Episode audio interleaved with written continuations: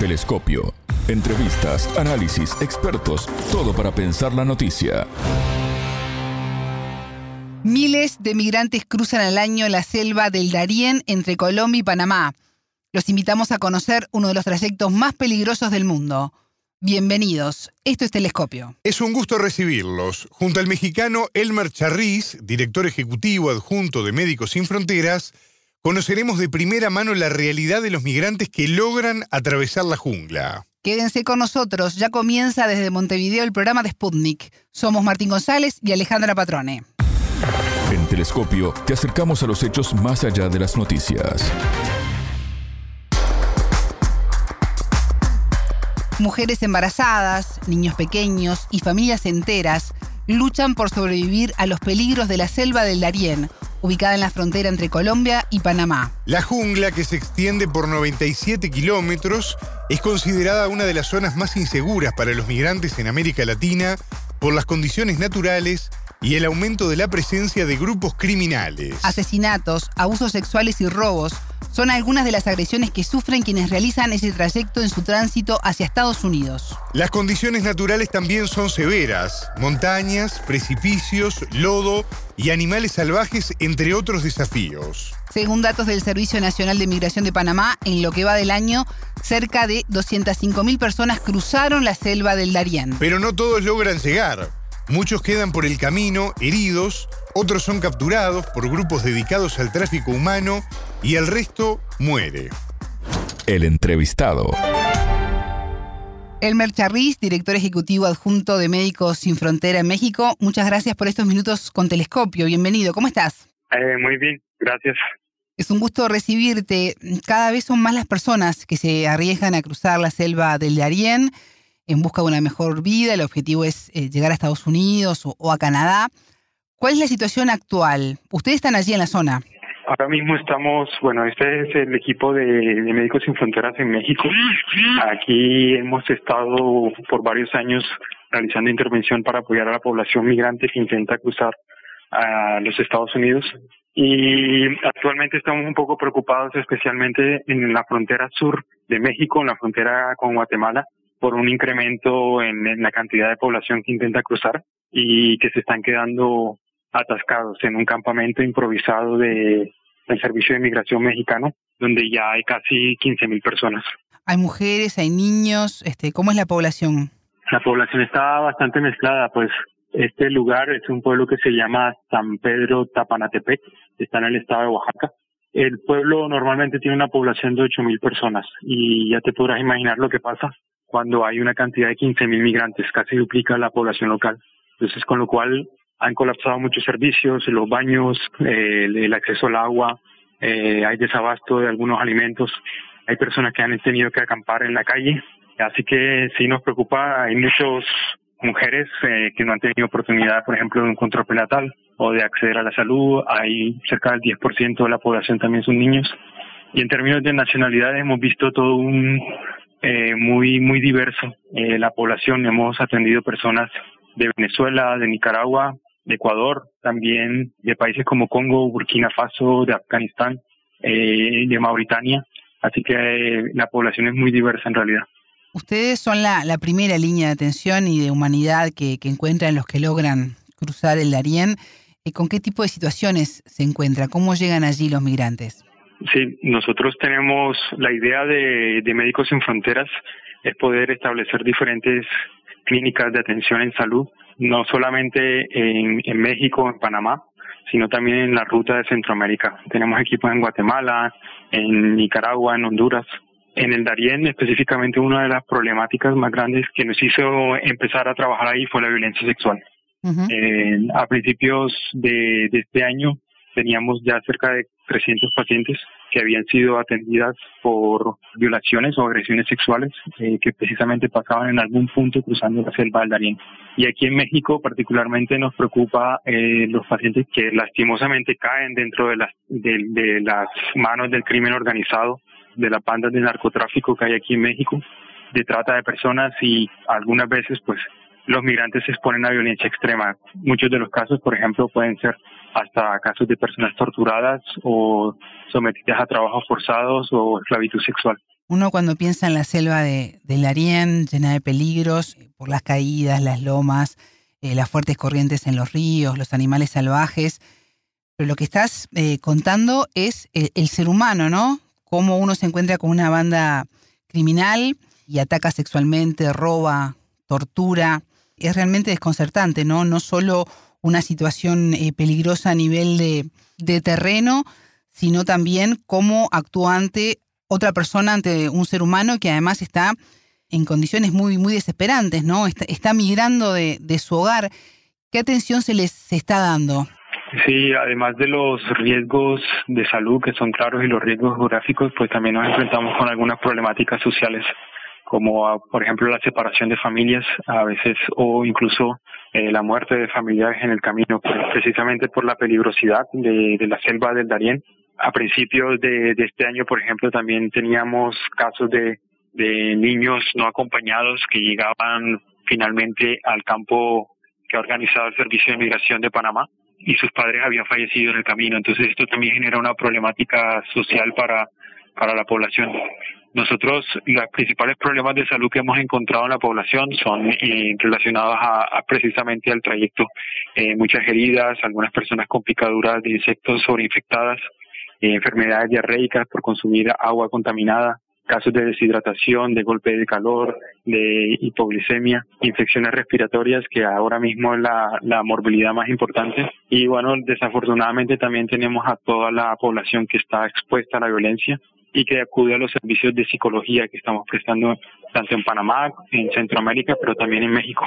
No hay solo temas físicos, sino también entonces este psicológicos. Efectivamente, eh, nosotros tenemos un número muy importante de personas que también empiezan a desarrollar síntomas, problemas emocionales precisamente por la dificultad, la vulnerabilidad que tienen, porque algunos están huyendo de la violencia en sus países de origen, otros más experimentan la violencia en el camino y terminan desarrollando problemas como trastornos de ansiedad, trastornos depresivos, eh, trastorno de estrés postraumático e incluso hemos tenido pacientes que han llegado a tener una patología mental severa. Estos pacientes, pues afortunadamente con nuestro equipo de psicólogos y médicos, pues podemos ofrecerles un tratamiento holístico integral que no solamente incluye la psicoterapia, sino también acceso a psicofármacos cuando lo necesiten. El Ministerio de Seguridad panameño cifró en 185 mil las personas que, han pasado por la jungla del Darién entre enero y mediados de octubre de, este año. La Procuraduría General de Colombia advirtió además a principios de este mes que alrededor de 3.000 personas se internan cada día en la selva. Tú contabas a ese niño que llegó sin su padre que había fallecido, ¿no? No todos llegan, muchos quedan en, en el camino. El flujo migratorio que estamos viendo desde el año pasado, precisamente cuando se han relajado las fronteras después de la pandemia, creo que no tiene no tiene precedentes. Entonces la cantidad de personas que están transitando tanto la selva del Darién como también entrando aquí a México y los que están represados en la frontera norte de México también esperando ya el paso a Estados Unidos realmente es, es, es muy grande y esto pues está colapsando la capacidad local de, de los servicios asistenciales. Los albergues no dan abasto, eh, los procesos migratorios también se están enlenteciendo porque son miles de migrantes para un poco número de funcionarios y toda esta problemática solo agrava más estos problemas de salud emocionales y salud física. La pandemia del COVID-19 contribuyó de alguna manera a acelerar eh, el pasaje en una de las zonas más peligrosas para los migrantes en América Latina? Pues creemos, sí, definitivamente, eh, bueno, no lo podemos asegurar, pero eh, muchos de, de, nuestros pacientes lo que nos dicen es que durante la época de pandemia algunos problemas socioeconómicos se agudizaron en, en, algunos países que ya de por sí son vulnerables y además pues con el cierre de fronteras también hubo pequeños tapones. Uno de estos tapones más grandes eh, que se creó eh, en Panamá. Otra problemática que está relacionada a esto es cómo algunos gobiernos de la región han implementado políticas de salud pública que Médicos Sin Fronteras rechaza eh, de manera internacional, eh, como la que tiene el Estados Unidos respecto al título 42, utilizando una justificación en salud pública para expulsar a, a, personas que están solicitando refugio en los Estados Unidos. Nos, nos parece que esto también tiene un impacto negativo en la población que ya de por sí es muy vulnerable. ¿Se trata mal a los migrantes? los migrantes nos han expresado que tienen muchos muchos inconvenientes administrativos, tienen muchas barreras administrativas, eh, los procesos migratorios no los entienden muy bien, los servicios asistenciales son a veces difíciles y la mayoría de estos servicios de hecho son prestados por organizaciones humanitarias internacionales. Así que muchos de nuestros pacientes tienen la impresión de que eh, además del desasosiego que tienen por la falta de información, a veces no no, no sienten que exista una protección total de parte de las autoridades en los países en la ruta. Elmer, eh, hablamos de, del tema humanitario, pero contanos eh, con qué retos se encuentran eh, todas las personas que quieren cruzar esta selva.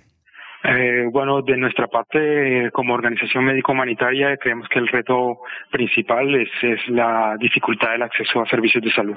Precisamente por eso nosotros hemos instalado diversos equipos. Un equipo está muy cerca eh, del, del, punto de entrada una vez salen de la selva del Darién y luego los, las diferentes clínicas móviles que tenemos en la ruta hasta la frontera norte con México, con Estados Unidos. Entonces, precisamente, eh, la mayor dificultad que nosotros vemos para ellos es que tengan la oportunidad de acceder a un servicio de salud de confianza, gratuito y que no les, les represente ninguna barrera administrativa. Comentabas las personas que, que fallecen durante el trayecto, en las familias separadas, pero hay quienes directamente no pueden continuar. Muchos entregan a sus niños para con la esperanza de, de que puedan llegar y sobrevivir. ¿Están haciendo ustedes tareas de, de rescate los que quedan en, el viaje? No, realmente esta, estas tareas quedan a manos de, las Fuerzas Armadas de, de Panamá, de la y son ellos quienes tienen la, la capacidad logística para hacer algunos rescates. Entonces, eh, afortunadamente también hay una buena cooperación entre las organizaciones humanitarias y las autoridades de Panamá. Y cuando hay estos casos específicos de necesidad de rescate en la selva, pues ya se encarga este equipo. ¿Notan además este, heridas por, por animales eh, salvajes? Realmente, digamos que animales así tipo grandes o, o, o salvajes, agresivos, sí. realmente no, la mayoría de los problemas relacionados a, al tránsito por el Darién están relacionados con mosquitos, picaduras, insectos, muchas personas también que se resbalan, a veces los trayectos son bastante difíciles, personas con fracturas que tienen que seguir caminando a pesar de la fractura y algunas otras enfermedades que incluso pueden transmitir los mosquitos, como por ejemplo la malaria. Eh, ¿Han observado el resurgimiento de alguna enfermedad? Actualmente, eh, como estamos, no, nuestro equipo el equipo que yo estoy coordinando que está aquí en, en México, actualmente estamos preocupados por un, un, pequeño incremento que hay con las infecciones respiratorias altas. Además de eso, pues estamos muy atentos a la posibilidad de que haya casos de, de viruela símica. Hemos encontrado algunos casos sospechosos, pero afortunadamente no se ha confirmado ninguno aún. Y nos preocupa también la posibilidad de que haya un, un posible brote o algunos casos de dengue. En esto nos estamos enfocando, para esto nos hemos coordinado directamente con la Secretaría de Salud de aquí de Oaxaca, del estado de Oaxaca en México, pues porque ellos tienen los que tienen la capacidad de, de hacer aislamientos o, o, control vectorial a gran escala. Entonces, eh, juntos estamos trabajando para hacer una vigilancia epidemiológica diaria. ¿Qué necesita Médicos Sin Fronteras para poder eh, cubrir toda esa demanda que además crece? Eh, bueno, lo que necesitamos nosotros es que eh, le permitan a la población vulnerable, a la población migrante, acceder a nuestros servicios de salud. Estamos en los diferentes países de Centroamérica y México para apoyar los sistemas de salud que no dan abasto con la cantidad de personas que está pasando y además que termina afectando indirectamente también a la población local, porque bueno, los servicios asistenciales que también estaban pensados para una población local al final terminan también colapsando por la cantidad de personas. Entonces, esto es lo que pedimos desde Médicos Sin Fronteras, permitan a la población tener acceso a servicios de salud y también que abra un espacio humanitario para que organizaciones internacionales puedan apoyar a, a esta problemática y también a, a todos los países que están en la ruta migratoria que implementen medidas para la protección y la seguridad de los migrantes. ¿Y ustedes como médicos, cómo hacen para, para afrontar esas situaciones tan, tan terribles, no? Una cosa es, es oírlo y uno se estremece, me imagino que estando allí en, en terreno, en el campo. Eh, sí, es bastante difícil. Para nosotros, bueno, nos motiva la, la, el agradecimiento que vemos día a día de nuestros pacientes pero para nosotros las condiciones son, son a veces un poco difíciles. Estamos en lugares donde también las condiciones de vida no son las más cómodas, donde a veces hace mucho calor o mucho frío, por ejemplo en la frontera con los Estados Unidos. Pero precisamente este es uno de los de los grandes eh, retos que tiene Médicos Sin Fronteras a lo largo del mundo. Eh, tenemos una, una trayectoria de estar atendiendo crisis humanitarias en diferentes países del mundo, con lo cual tenemos a nuestros equipos preparados para estas condiciones. ¿Y qué los lleva a los migrantes a querer hacer este cruce tan peligroso? ¿La vida puede más?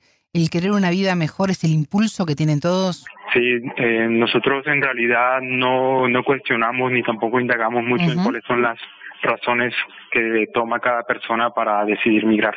Lo que sí te puedo asegurar es que el compromiso que tienen con su trayecto de seguir caminando es mucho más grande de cualquiera de estos retos que, están enfrentando. Así que vemos que a corto plazo, incluso a largo plazo, no creemos que la situación vaya a cambiar, sino que seguirá caminando mucha más gente. Supongo que tenés muchas muchas historias, muchos casos, muchas situaciones. Contanos alguna que, que te haya impactado y que sirva de, ejemplo, ¿no? de lo que está ocurriendo allí en la selva del Darién. Bueno, específicamente de la, de la selva del Darién, ahora, bueno, nosotros tenemos nuestro equipo trabajando allí, pero yo ahora mismo estoy aquí en México. Recuerdo que una de las historias más impactantes de, de la selva del Darién era precisamente la separación de estas familias, la familia congoleña, que eran cuatro miembros familiares y el, el padre y la madre murieron ahogados en el río y luego el hermano mayor de la familia tuvo que encargarse de su hermanito pequeño y continuar el viaje por sí solo hasta que pudieron llegar a al campamento que tenía el servicio migratorio. A todo el equipo le, movió mucho la, la experiencia y luego con el tiempo aprendimos que esto era más frecuente de lo, de lo que pensábamos, lastimosamente. Elmer Charriz, director ejecutivo adjunto de Médicos Sin Fronteras en México, es muy importante el trabajo que ustedes están realizando allí un agradecimiento de, todos nosotros, ¿no? Este, afortunadamente eh, intentan que la vida se, se abra camino. Muchas gracias por estos minutos con Telescopio. Muchas gracias a ustedes y saludos desde México. Telescopio. Ponemos en contexto la información. Hasta aquí, Telescopio. Pueden escucharnos por sputniknews.lat. Ya lo saben, la frase del día la escucharon en Telescopio.